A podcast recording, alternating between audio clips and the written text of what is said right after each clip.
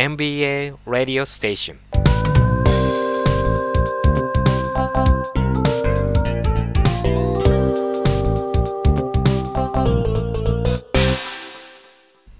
こんにちは1日3分 MBA 講座講師を務めます阿部です今回は5フォース分析についてお届けしたいと思います5フォース分析とはハーバードビジネススクールのマイケル・ポーター教授によって考案されたフレームワークで業界の競争構造を分析して収益性を図るために用いられます。5フォース分析では売り手の交渉力買い手の交渉力代替品の脅威新規参入業者の脅威競合企業間の敵対関係という5つの要因から業界の構造を分析していきます。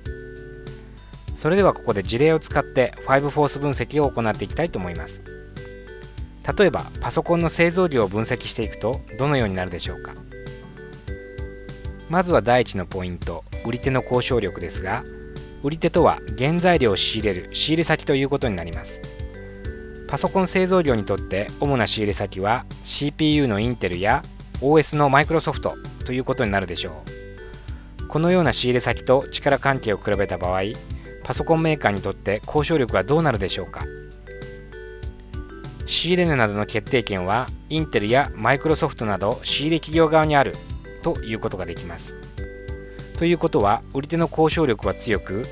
パソコンメーカーは不利な立場にあるというわけです。このような事例を見ても分かる通り通常供給者側の業界が少数の業者で占められていたり供給者の製品が差別化されている場合は売り手の交渉力は強くなっていきます。それでは次に第2のポイント。買い手の交渉力はどうでしょうか？買い手とはパソコンメーカーにとって顧客になります。今ではインターネットで直販を行っている企業もありますがパソコンメーカーにとって最も影響力のある顧客とはヤマダ電機など家電量販店ということができるでしょう。このような家電量販店とメーカーの交渉力を比較してみると力関係は大量の商品をさばくことのできる。家電量販店が勝っています。やはりここでもパソコンメーカーにとって不利な立場となっているようです。買い手の交渉力の場合買い手が大量購入する体力を持っていたり自社の製品が差別化されていなかったりすると買い手側の交渉力が強くなっていきます。次の第3の分析ポイントは代替品の脅威です。それではパソコンの代替品とはどのようなものが挙げられるでしょうか？メールやインターネットを代用できるという観点から携帯電話がパソコンの代用品と言ってもおかしくないでしょう。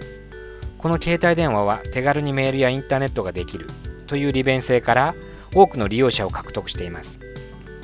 端末自体もパソコンに比べれば非常に安く手に入りますので今後機能がさらに進化すればパソコンにとっては大いなる脅威となるのは明らかな事実です。代替品の脅威については同じ機能を持つ代替品が多数存在したり代替品へスイッチするコストが低い場合は脅威が増していくことになります。それでは次の第4のポイントである新規参入の脅威について見ていくことにしましょう。一見パソコン製造業は工場建設など多大な初期投資が必要なように感じられますが必ずしも工場というものは必要ではありません。パソコンというのは規格品ですから CPU やハードディスクメモリーディスプレイなどを購入して自宅の一室で組み立てて販売することも可能です。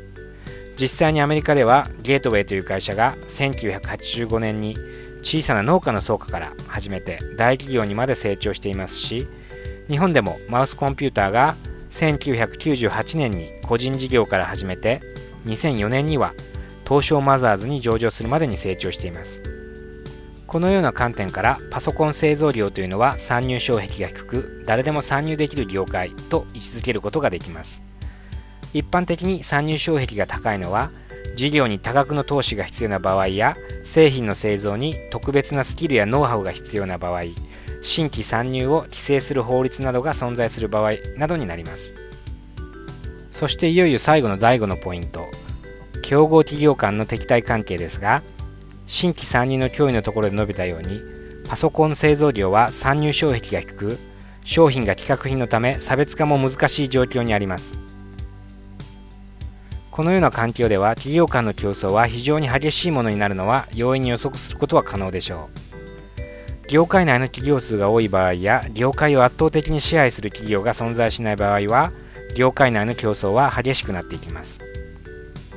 このように業界を5つの要因から分析することによってパソコン製造業というのは競争が激しく収益性が低いという結論に至ることができます。5フォース分析によって自社の属する業界もしくはこれから参入しようとする業界の競争構造や収益性を明らかにしもし自社にとって環境が思わしくない状況であればどのようにすれば状態が改善するのかこの5つの要因に分類して対策を立てていけば効果的な対応ができるのではないでしょうか。以上今回の MBA 講座は5フォース分析をお届けしましたがいかがだったでしょうか。MBA ソリューションの発行するメールマガジンでも毎週 MBA 講座をお届けしていますのでよろしかったらご登録ください。詳しくは MBA ソリューションのウェブサイト www.mbasolution.com の方でお伝えしていますのでぜひともご訪問くださいそれでは次回は価値の連鎖バリューチェーンについてお届けしようと思っていますのでお楽しみにお待ちくださいこの番組はあなたのビジネスにベストなソリューションを MBA ソリューションがお届けしました。